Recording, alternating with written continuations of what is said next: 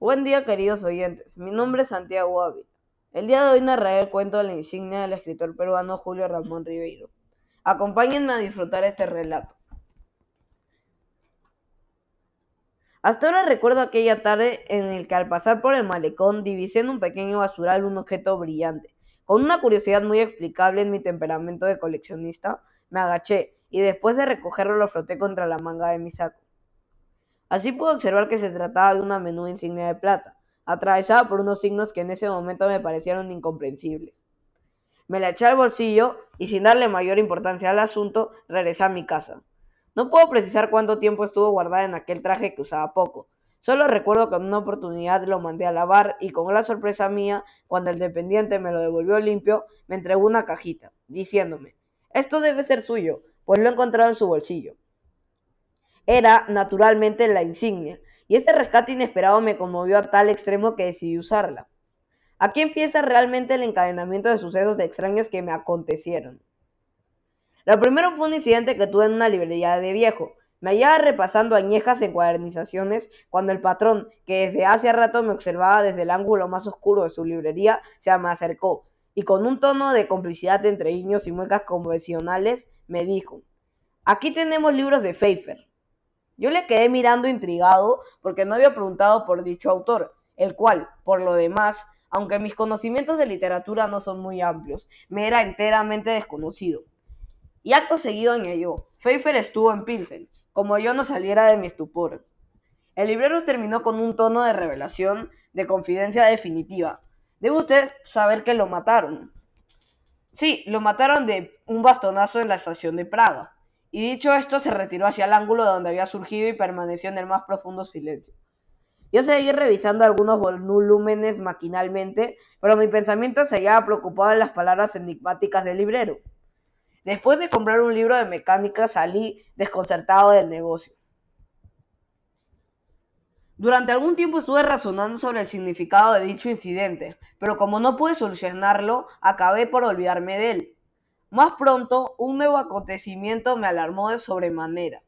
Caminaba por una plaza de los suburbios cuando un hombre menudo, de faz hepática y angulosa, me abordó intempestivamente, y antes de que yo pudiera reaccionar, me dejó una tarjeta entre las manos, desapareciendo sin pronunciar palabra. La tarjeta en cartulina blanca solo tenía una dirección y una cita que rezaba Segunda sesión martes 4. Como es de suponer, el martes 4 me dirigí a la numeración indicada.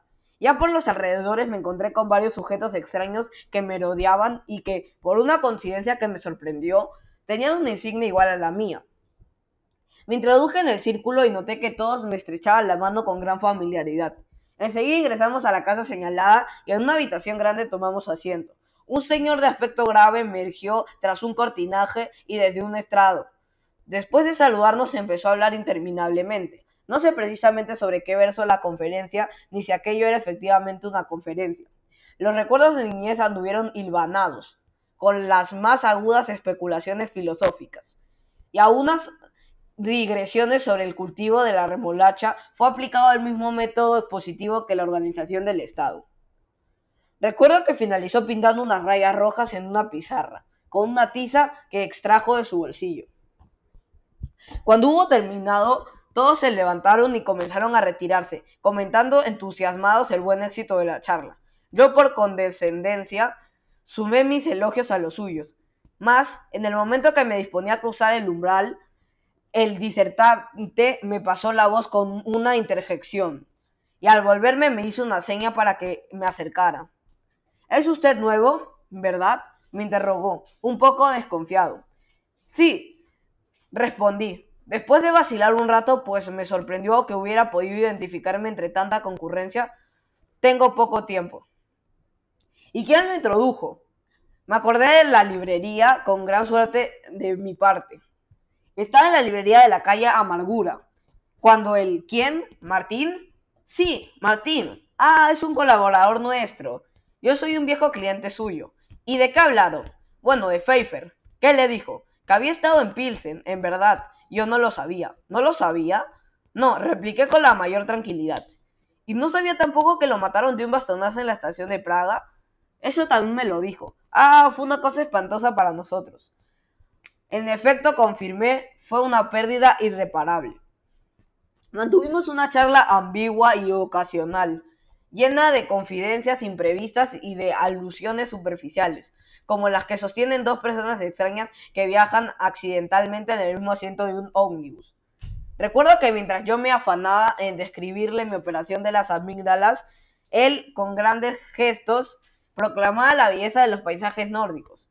Por fin, antes de retirarme, me dio un cargo que no dejaba de llamarme la atención.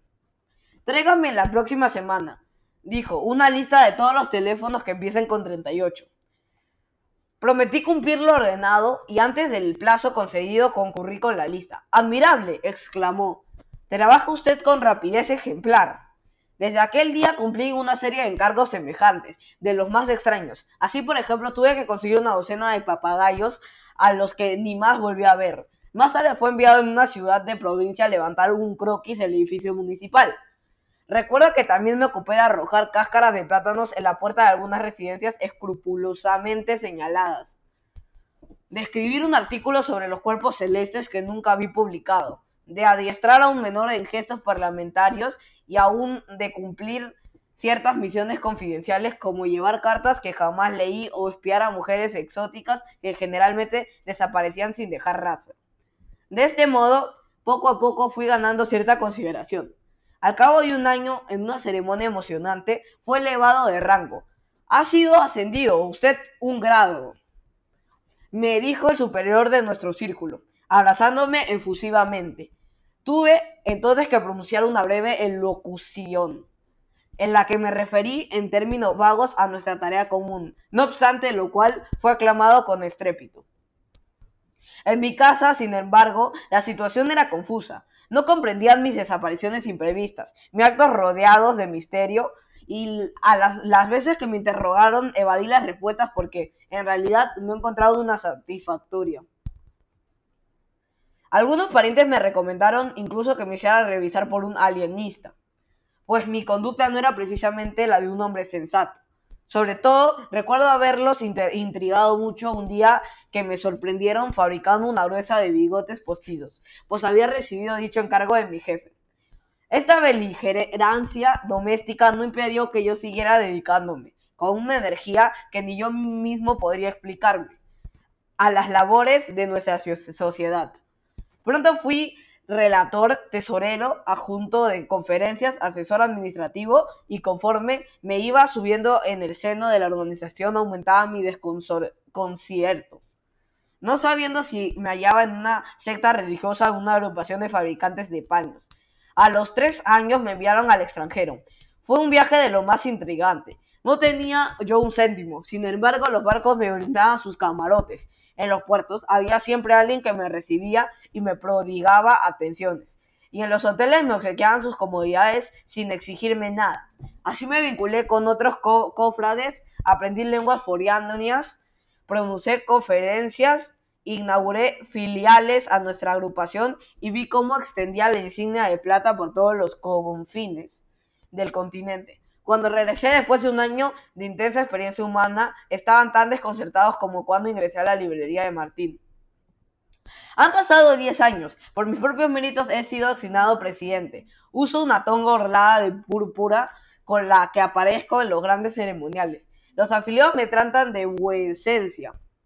Tengo una renta de 5 mil dólares. Casas en los balnearios, sirvientes con librea que me respetan y me temen y hasta una mujer encantadora que viene a mí por las noches sin que yo la llame. Y a pesar de todo esto, ahora como el primer día y como siempre, vivo en la más absoluta ignorancia. Y si alguien me preguntara cuál es el sentido de nuestra organización, mm, yo no sabría qué responderle. A lo más, me limitaría a pintar rayas rojas en una pizarra negra, esperando confiado los resultados que produce en la mente humana toda la aplicación que se funda inexorablemente en la cabala. Fin.